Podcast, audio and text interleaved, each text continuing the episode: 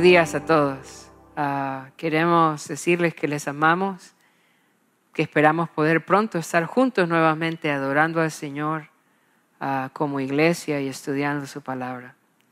El día de hoy vamos a continuar con nuestro estudio en Primera de Tesalonicenses, capítulo 4 del versículo 13 al versículo 18.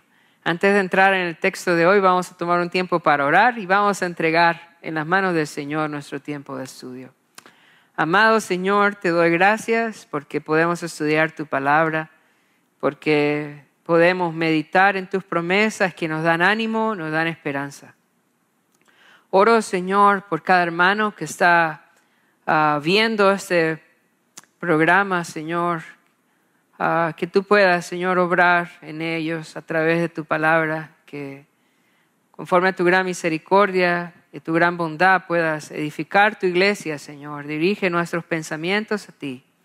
Anímanos, Señor, con estas promesas maravillosas de tu venida y que como iglesia, Señor, podamos estar siempre esperándote de la manera que tú deseas, Señor. Usa este texto esa mañana. En el nombre de Jesús oramos. Amén y amén.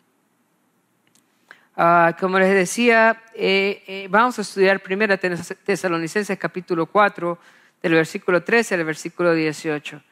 He titulado el tema de esta mañana, Esperanza en su venida. Cuando analizamos la, primera carta a los tesalonicenses, nos vamos a dar cuenta de que el apóstol tenía dos cosas en mente. La primera era ah, preparar a los hermanos para que pudieran esperar al Señor de la manera correcta. Sin duda los hermanos tesalonicenses esperaban al Señor, pero Pablo no solo quería que esperaran al Señor, sino que pudieran esperar al Señor de la manera correcta. la primera ah, tiene que ver con la santidad, debemos estar buscando constantemente la santidad. La segunda cosa que debemos estar haciendo es amándonos, creciendo en amor, sobreabundando en amor. Y la tercera cosa que debemos de hacer mientras el Señor viene es trabajando, trabajando duro, de tal manera que las personas puedan ver en nosotros un ejemplo ah, de una vida cristiana, como personas diligentes, personas ah, esforzadas, sabias, que, trabajan duro, ¿verdad?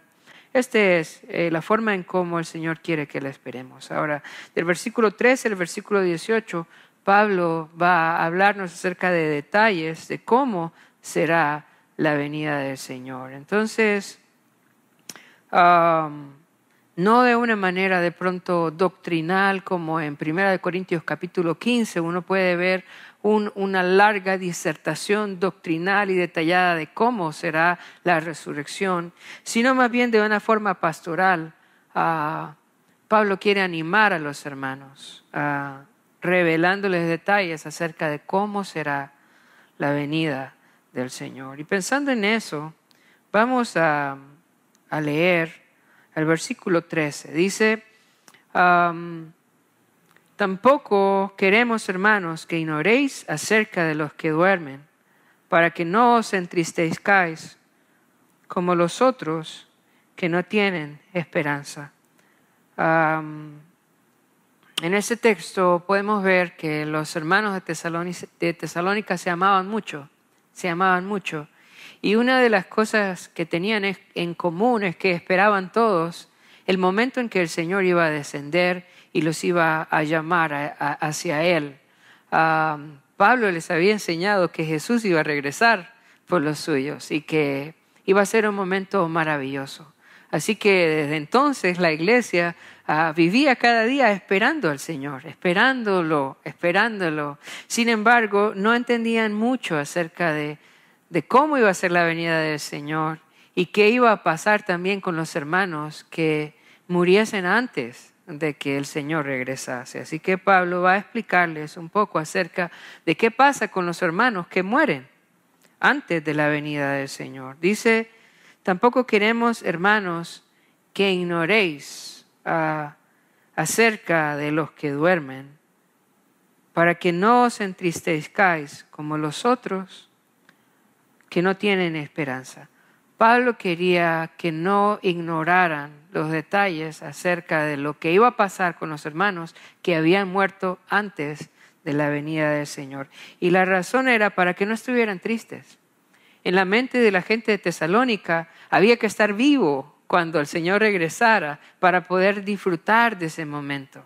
Y el hecho de los hermanos, ah, que los hermanos murieran antes de ese momento, realmente era algo trágico para ellos. Ellos pensaban que habían perdido el, momento más importante de la vida, que no iban a poder presenciar ese momento del regreso del Señor, que se lo iban a perder. Y eso les causaba gran tristeza cuando un hermano moría, porque ellos pensaban, wow, este hermano tan especial, cuánto lo amamos, y no va a poder ah, presenciar la venida, el regreso del Señor. Y eso les causaba mucha, mucha tristeza.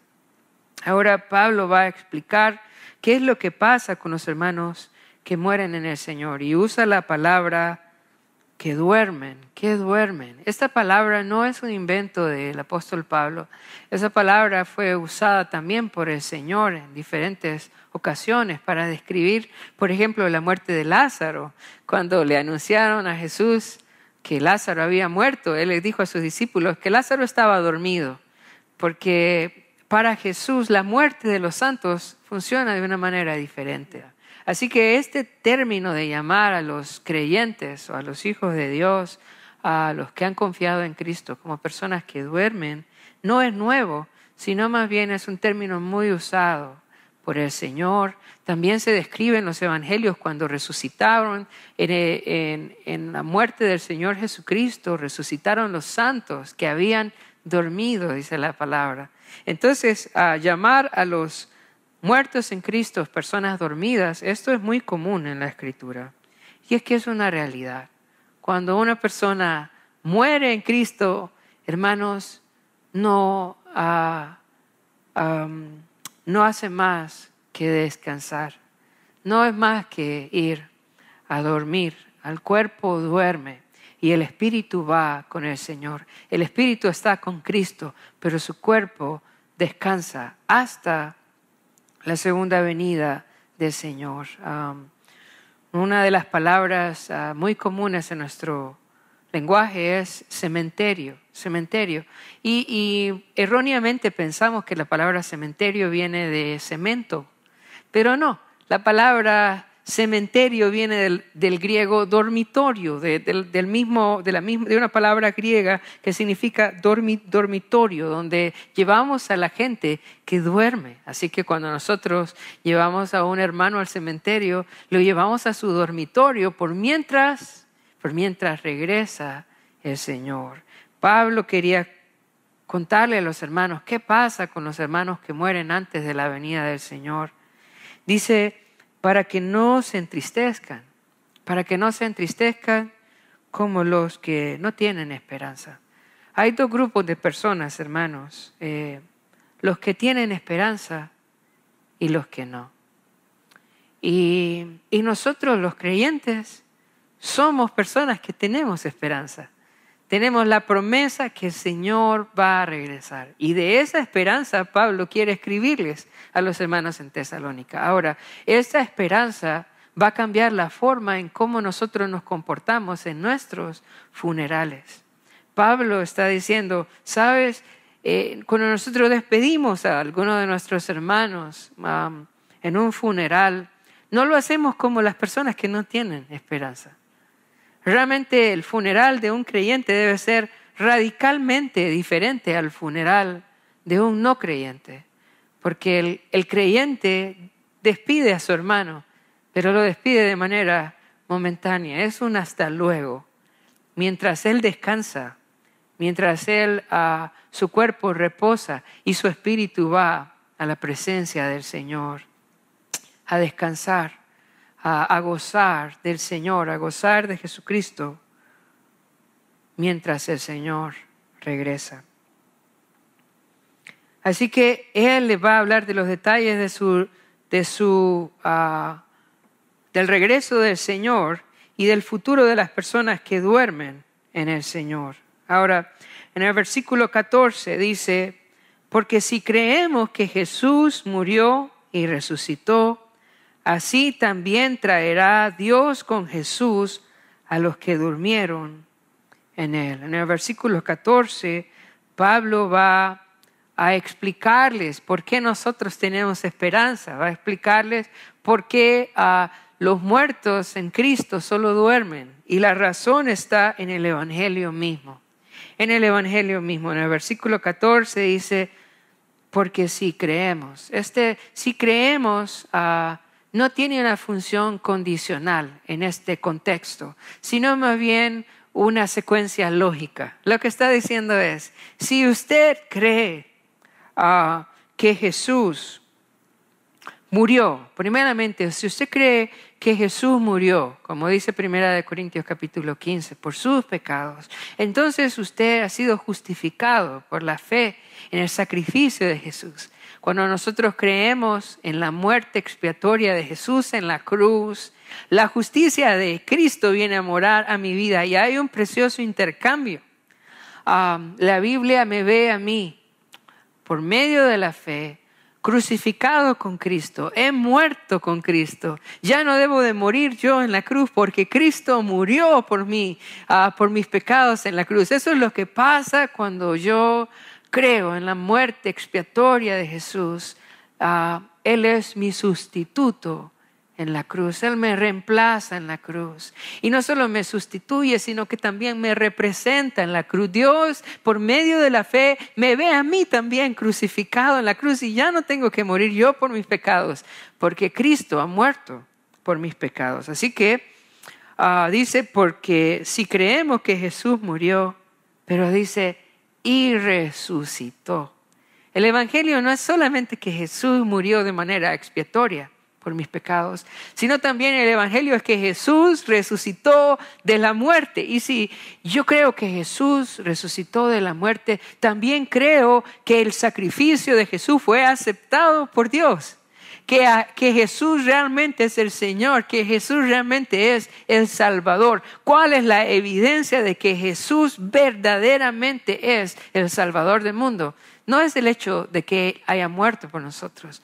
La evidencia de que Él es el Salvador del mundo es la resurrección de entre los muertos? ¿Cómo puedo estar seguro que el sacrificio de Jesús fue aceptado? ¿Cómo puedo estar seguro que realmente mis pecados han sido perdonados? Es porque Jesús resucitó de la muerte, porque Jesús ha resucitado. Yo puedo estar convencido de que el sacrificio de Jesús fue acepto delante de Dios. Así que si yo creo que Jesús murió por mí, entonces yo creo que Él ha pagado por mis pecados. Ahora, si yo creo que Jesús resucitó, esto también me, me, debe de llevar a una convicción. Y eso es lo que dice este pasaje.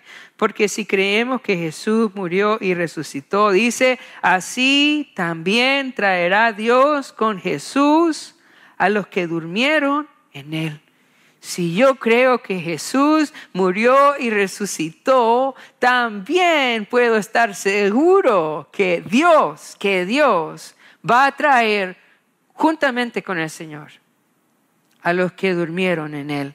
Que de la manera como Dios resucitó de la muerte a Jesús, quien es las primicias de la resurrección. Así también Dios traerá con Jesús de la misma manera a la vida todos aquellos que murieron confiando en el sacrificio y en la resurrección de nuestro Señor Jesucristo. Con esta misma certeza, hermanos, que nosotros confiamos que Jesús ha muerto por mis pecados y ha sido resucitado por el Padre, con esa misma confianza yo debo de creer que el Señor, que Dios va a traer con Jesús a todas las personas que han muerto confiando en Él. Cuando yo creo en Jesús, cuando yo pongo mi confianza en Jesús, cuando yo recibo a Jesús como mi Señor y mi Salvador, Dios me va a resucitar, así como resucitó también a nuestro Señor, a nuestro Señor Jesucristo. Vamos a recibir el mismo trato que Jesús recibió de parte de Dios, levantándolo de los muertos, también Dios va a levantar a todos aquellos que han confiado en Él. Y en este punto yo espero que cada uno de los que me han escuchado, nos están escuchando esta mañana a través ah, de, de este medio, que ya hayan puesto su confianza en Jesús. para que puedan resucitar también con Jesús. Así como el Señor ha resucitado, que nosotros también seamos resucitados por Dios. Ahora, versículo 15 al versículo 17, Pablo va a dar detalles acerca de cómo va a ser ese encuentro con el Señor. ¿Cómo va a ser ese día que el Señor regrese? La resurrección de los muertos en Cristo se va a efectuar el día que el Señor regresa. Y Pablo quiere darnos detalles acerca de cómo va a ser la resurrección de los muertos en Cristo. Y no solamente cómo va a ser la resurrección de los muertos en Cristo, pero cómo va a ser ese momento en donde nosotros vamos a encontrarnos con el Señor. Hermanos, yo creo que nosotros no entendemos eh, la importancia de la venida del Señor. No entendemos la importancia de del arrebatamiento. No, no entendemos. y de pronto por eso a veces no, no lo anhelamos tanto. Pero yo quiero decirte que, que, el arrebatamiento es uno de los momentos más importantes ah, en la vida de un cristiano. Ese día en donde va a encontrarse con el Señor. La Biblia en el Nuevo Testamento nos dice que nosotros estamos en Cristo. Ahora estamos en Cristo. La Biblia nos dice una y otra vez que estamos en Cristo. También la Biblia dice que los muertos están con el Señor. De alguna manera ahora estamos en Cristo, de alguna manera cuando nosotros morimos estamos con el Señor. Pero en el arrebatamiento vamos a estar con el Señor de una manera que no puedo siquiera imaginar, ni siquiera describirte. Eh, el Señor nos va a levantar a los que están muertos y a los que están vivos, nos va a transformar para poder estar con Él de una manera totalmente nueva, de una, de una manera totalmente diferente a lo que estamos ahora e incluso a lo que vamos a estar cuando muramos. Eh, es un evento ah, que nosotros necesitamos estudiar y que nosotros necesitamos meditar en donde Dios nos va a dar un cuerpo nuevo para poder estar con Él también de una manera nueva, de una manera, ah, de una manera que no te puedo describir, pero que voy a tratar de explicarte a través de este texto.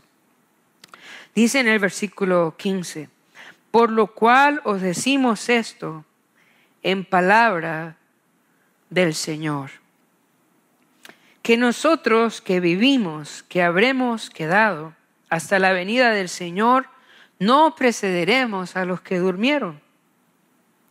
Porque el Señor mismo con voz de mando, con voz de arcángel y con trompeta de Dios, descenderá del cielo. Y los muertos en Cristo resucitarán primero. Pablo dice que esto lo va a decir o lo, van a enseñar en palabras del Señor. Sin embargo, cuando nosotros leemos la forma en cómo describe ese momento en donde nos vamos a encontrar con el Señor, la verdad no hay ninguna enseñanza en los evangelios que podamos citar de manera textual. Creo que lo que Pablo está diciendo es, esto que les voy a compartir es algo que el Señor me ha dado a mí. En Primera de Corintios, en el capítulo 15, ah, en el versículo 51, Pablo dice, he aquí os digo un misterio. Y creo que este rapto que la, que la iglesia enseña, o ese arrebatamiento que la iglesia enseña, en, en muchas maneras es un misterio.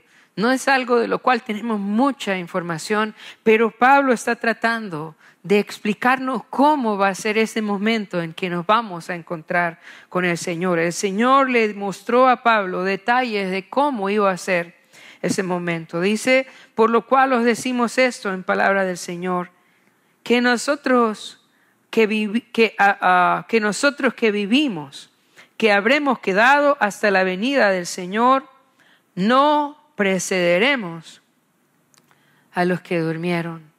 Si usted ah, ve en el versículo 15, hay dos grupos de creyentes que van a gozar de ese día maravilloso en que el Señor va a regresar. Dos grupos de creyentes. El primer grupo de creyentes es los que estemos vivos. Y Pablo se incluye en ese grupo. Los que estemos, ah, dice que nosotros que vivimos en este grupo, los que van a estar vivos, cuando el Señor regrese, va a haber un grupo de hermanos que van a estar vivos. Y Pablo se incluye en ese grupo. Sin duda Pablo esperaba, al igual que los hermanos de Tesalónica, al Señor.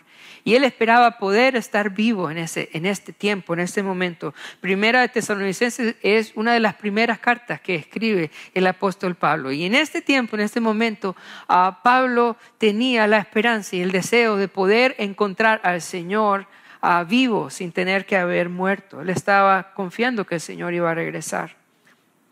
Ahora, ese es el primer grupo, los que están vivos. Ahora, ¿cuál es el segundo grupo?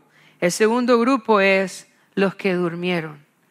Hay dos grupos de, creyentes, como les decía, que van a presenciar el regreso del Señor, los que están vivos, pero también los que están durmiendo. Ahora, es interesante la forma en cómo Pablo ah, describe a los que viven, a los que han quedado.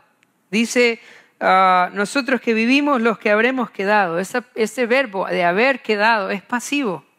Dice que los que están vivos en el tiempo del regreso del Señor están vivos porque el Señor así lo decidió. Esa es la idea de pasivos. No es algo que ellos han logrado por sus propios méritos o por sus propios esfuerzos. Es que Dios ha decidido que estén vivos. Y por eso permanecen vivos hasta la venida del Señor. Y el otro grupo dice, ah, no precederemos a los que durmieron. Los que durmieron. También es un verbo pasivo, los que duermen. Duermen no porque quieren dormir, duermen porque el Señor ha decidido que duerman, hermanos, y eso es maravilloso en este tiempo. ¿Sabes? Si nosotros vivimos hasta la venida del Señor, ¿sabes por qué es? Porque el Señor lo ha decidido así. Si nosotros dormimos eh, antes de la venida del Señor, ¿sabes por qué es? Es porque el Señor lo ha decidido. Así es Él quien nos hace vivir y es Él también quien nos hace dormir. Es Él. ¿Sabes? Eso me da mucha paz. No debemos de tener miedo de esta enfermedad que está pasando hoy por el mundo, porque si vivimos, vivimos porque Él nos sostiene. Y algo maravilloso también quiero que pienses, que si dormimos es porque el Señor nos ha dormido, es Él quien nos ha llevado a descansar. En la, en la, en la casa, en mi casa tenemos ahorita un, un bebé de cuatro meses. ¿Y sabes qué? A veces lo arrullamos para que duerma. Y cuando el Señor lleva a su presencia a uno de nuestros hermanos, ¿sabes? No va a la presencia del Señor porque se enfermó o porque tuvo un accidente o porque el diablo le quitó su vida. ¿Sabes por qué un hermano duerme? Es porque el Señor lo arrulló para que duerma. Nuestra vida y nuestra muerte, hermanos, están en las manos de nuestro Señor Jesucristo. Y no tenemos nada que temer, ni a la vida, ni a la muerte tampoco. Porque vivimos o morimos por el designio de su santa voluntad. Y en ambos casos, en ambos casos, ninguno, ni el que vive ni el que duerme, va a perderse nada de ese momento maravilloso cuando el Señor regrese. Eso es lo que está explicando Pablo. Dice, ah, por lo cual os decimos esto en palabra del Señor, que nosotros que vivimos, que habremos quedado hasta la venida del Señor, dice, no precederemos. Los que están vivos no van a ir adelante de los que están, de los que han muerto en el Señor. Ahora, ¿por qué? Dice versículo 16. ¿Por qué? Porque el Señor mismo, dice, Porque el Señor mismo, y en griego esa palabra mismo tiene la idea de hacer énfasis en una verdad, como para detenernos a pensar. Lo que está diciendo es que el Señor no va a mandar a alguien a recogernos. Lo que está diciendo este pasaje es que no es un ángel que va a venir por los suyos. Eh, el Señor no va a mandar a nadie, ni a, ni a un profeta, ni a un emisario. Dice el Señor mismo.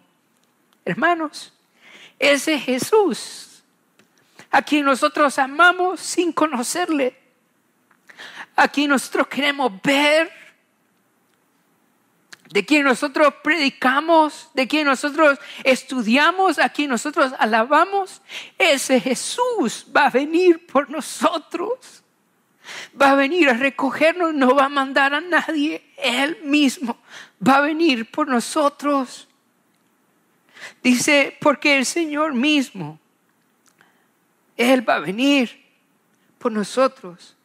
Dice, con voz de mando, con voz de mando. Y esa palabra voz en griego es, la idea de, una, de una ah, declaración que hace un, general en el ejército. El Señor va a venir con, esta voz. Uh, de mando, de gobierno, a llamar a los suyos con voz de mando. Ahora dice, con voz de arcángel. ¿Y qué significa esto, con voz de arcángel? Bueno, cuando nosotros leemos la palabra ah, con, muchas veces lo relacionamos como si Jesús va a hablar con, con, voz de, con voz de arcángel, pero creo que la idea con acá es diferente.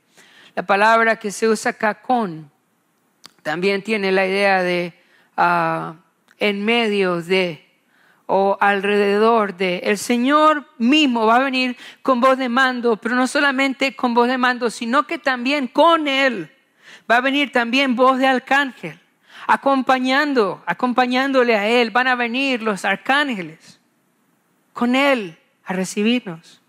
Y no solamente arcángel, sino dice con trompeta de Dios, con trompeta de Dios.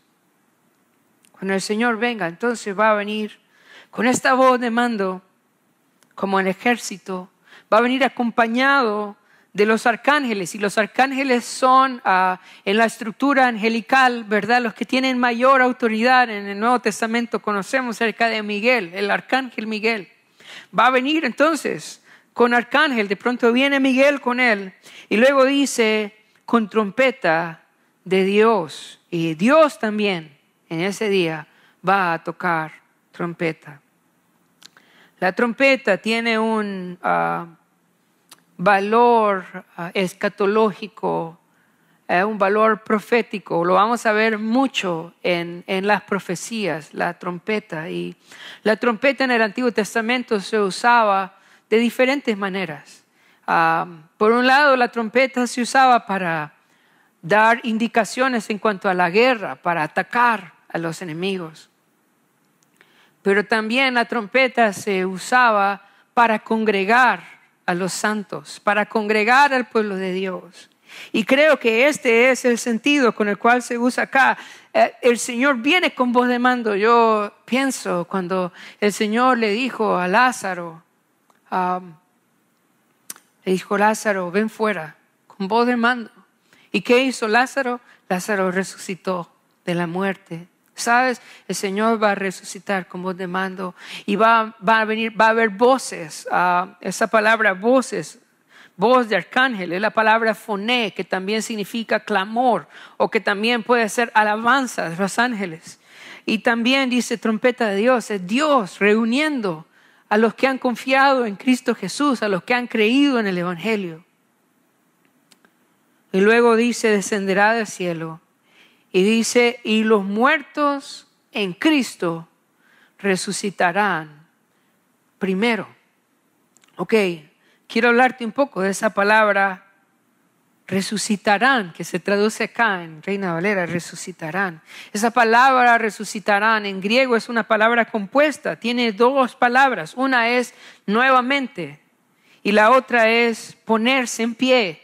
Los muertos en Cristo van a ponerse en pie nuevamente.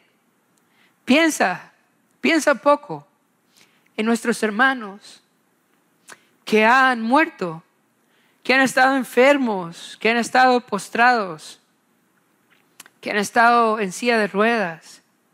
Piensa en todos ellos y sabes qué dice acá, que en ese momento cuando el Señor venga, literalmente dice, se pondrán de pie, se pondrán de pie. Pues imagina. Este momento, puedes imaginarlo, en donde todos nuestros hermanos que han muerto se van a poner de pie ante el llamado del Señor. Nuevamente van a estar de pie cuando el Señor los llame, cuando suene la trompeta de Dios, se van a poner de pie. Dice, primero ellos se van a poner de pie. Ahora, cuando dice primero, hay que tener cuidado porque realmente todo eso está pasando de una manera simultánea. Tampoco significa que ellos van a encontrarse con el Señor, sino que eh, primero que nosotros, los que vivimos. Y ya estoy como Pablo diciendo que yo voy a estar. Cuando el Señor venga, pues yo lo espero hoy. Ahora, en el versículo 17 dice, luego nosotros, los que vivimos, los que hayamos quedado, dice, seremos arrebatados. Y, esa palabra arrebatados significa tomados por la fuerza, tomados por la fuerza. A este evento muchas personas le llaman el rapto. Y, y, hay un grupo de personas que no están de acuerdo que le digan el rapto. Pero la verdad es que arrebatado y rapto es lo mismo, es la misma connotación. La palabra en griego es arpaso y significa tomar algo por la fuerza.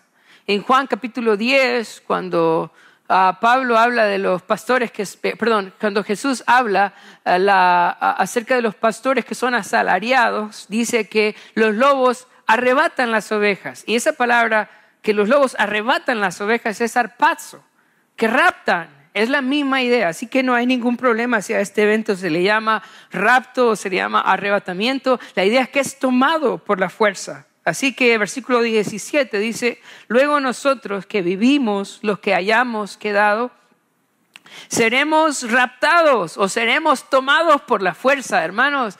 No importa si usted quiere ir o no quiere irse, en ese momento el Señor lo va a tomar a usted. Si usted realmente ha creído en la muerte y en la resurrección del Señor. Dice, seremos arrebatados juntamente con quién? Con los hermanos ah, que resucitaron, que se pusieron de pie. Los que están vivos y los que el Señor puso de pie nuevamente van a ser arrebatados juntamente. Y esa palabra juntos significa al mismo tiempo, al mismo tiempo. No hay ninguna ventaja del que vive o del que duerme. Si yo estoy vivo o yo estoy durmiendo, cuando el Señor regrese, Él me va a levantar y luego nos va a tomar al mismo tiempo, juntamente. Seremos arrebatados juntamente con ellos en las nubes para recibir, dice al Señor en el aire. Vamos a ser arrebatados para recibir al Señor en el aire. Qué día, hermanos, tan especial ese. Qué día, hermanos. Nosotros debemos prepararnos para ese día. Nosotros debemos de vivir pensando en ese día tan especial donde nos vamos a encontrar con el Señor en las nubes. Y luego dice, y así estaremos siempre con el Señor. Y una vez que, seamos arrebatados y estemos en las nubes, dice, y así estaremos siempre con el Señor. ¿Y qué es lo que a nosotros nos debe dar ese gozo y esa paz de este día? Que vamos a estar para siempre con el Señor. Y como les decía, vamos a estar para siempre con el Señor, pero de una manera diferente, de una manera plena Yo quiero preguntarte, ¿el Señor está con nosotros hoy? Sí, el Señor está con nosotros hoy. La Biblia dice, aquí estoy con vosotros en Mateo 28, todos los días, el Señor está con nosotros. ¿El Señor está con los hermanos que murieron en Cristo? Sí, el Señor está con ellos. El Señor le dijo al ladrón en la cruz, aquí hoy estarás conmigo en el paraíso. Pero este, estaremos siempre con el Señor, está hablando ah, de una relación plena, de la culminación de la glorificación, en donde vamos a poder gozar de la presencia del Señor como no podemos imaginarlo, como no podemos imaginarlo. Pronto hay un poco de discusión acerca de, de qué pasa después, ¿verdad? Somos arrebatados en el aire, ¿verdad? Y hay un grupo de creyentes que amamos al Señor y, que estudiamos la escritura y que pensamos que vamos para, para el cielo, para estar con el Señor.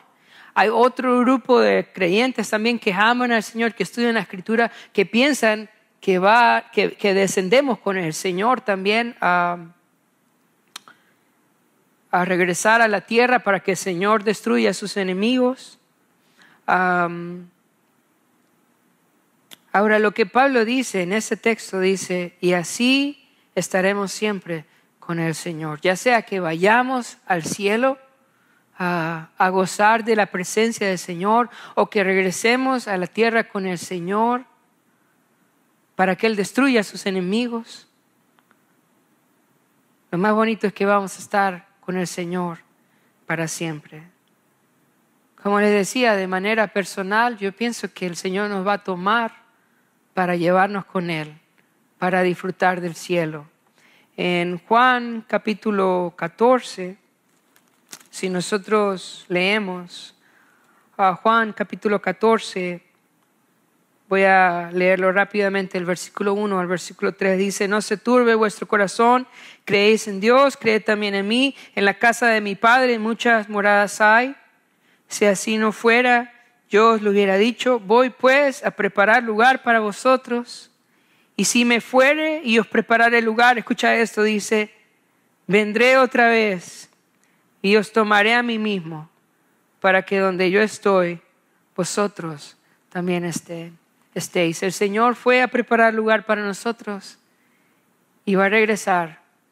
Y creo yo que va a regresar para llevarnos a ese lugar que Él ha preparado para nosotros. Ahora en el capítulo 5 da un poco de detalle en cuanto a cuándo va a pasar esto, cuándo va a pasar esto. Así que si usted quiere saber cuándo, tener una idea de cuándo va a pasar esto, quiero animarlo a conectarse la próxima semana, donde vamos a estudiar el capítulo 5. Ahora, día de hoy vamos a ver un, un versículo más, versículo 18. Dice, por tanto, alentados los unos a los otros, con estas palabras. ¿Cuál es el propósito por el cual Pablo revela estas verdades acerca de ah, el arrebatamiento, de estos detalles acerca de nuestro encuentro con el Señor? ¿Para qué Pablo quiere enseñar esto? ¿Por qué no quiere que ignoren acerca de nuestro encuentro con el Señor? Para que podamos animarnos los unos a los otros con estas palabras. Yo quiero decirte que pronto el momento más difícil en la vida de una persona es cuando mueren sus seres queridos, a sus hijos, sus hermanos, sus padres, personas que amaban, personas que conocían al Señor, ah, pero que el Señor llevó a su presencia. Son los momentos más, más difíciles. Momentos en los cuales nosotros no sabemos ni qué hacer ni qué decir como pastor, a mí, al ver el dolor de los hermanos, se me destroza a veces de corazón, tanto que, que me quedo sin palabras. ¿Qué decir? ¿Qué hacer ante tanto dolor al ver sus corazones quebrados?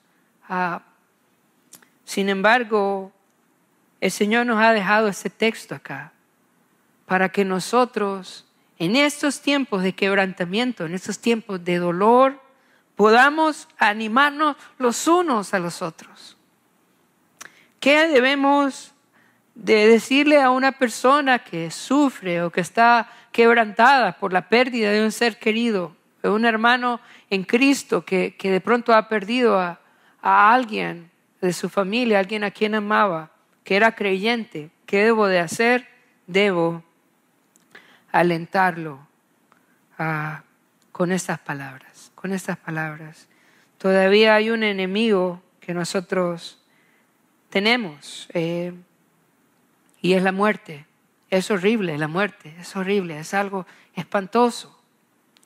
Pero ante la muerte el Señor nos ha dejado estas promesas para que nosotros podamos alentarnos unos a otros con esas palabras. Esa palabra alentarse, alentarse, en griego también significa ah, auxiliarse, ayudarse. Tiene la idea de, de restaurar, tiene la idea de sanar. Cuando vemos a un hermano que está quebrantado ante una situación así, debemos recordarle esta esperanza que nosotros tenemos en la venida del Señor.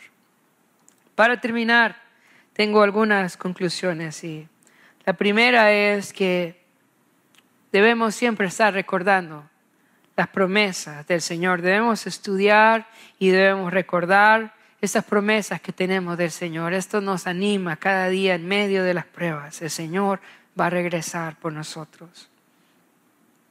También al igual que Jesús levantó, al igual que Dios levantó a Jesús de la muerte, Dios levantará a todos los que confiamos en Él. Si usted ha confiado en el Señor, créame, no hay nada que temer.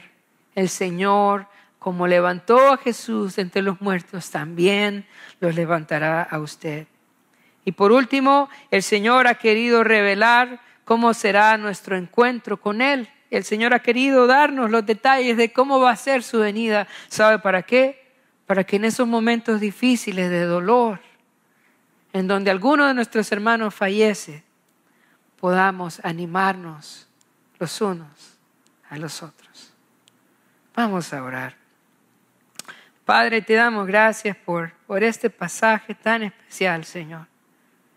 Te esperamos, Señor, y queremos que nos encuentres, Señor, Ah, trabajando en nuestra santidad, Señor, amándonos, que nos encuentre, Señor, siendo diligentes, de buen testimonio, Señor, ah, trabajando ah, en nuestros asuntos, Señor, dándote gloria a ti, Señor, en la forma en cómo vivimos. Oro también, Señor, que esta promesa pueda traer ánimo, pueda traer esperanza a cada uno de nosotros, Señor. Que ante la partida de alguno de nuestros hermanos, podamos recordar que tú nos vas a levantar, Señor, y que podamos vivir nuestro tiempo aquí, esperándote, Señor, de los cielos, deseando ese día en que tú nos vas a, a tomar, Señor, y en el cual vamos a estar para siempre contigo. En el nombre de Jesús oramos. Amén y amén.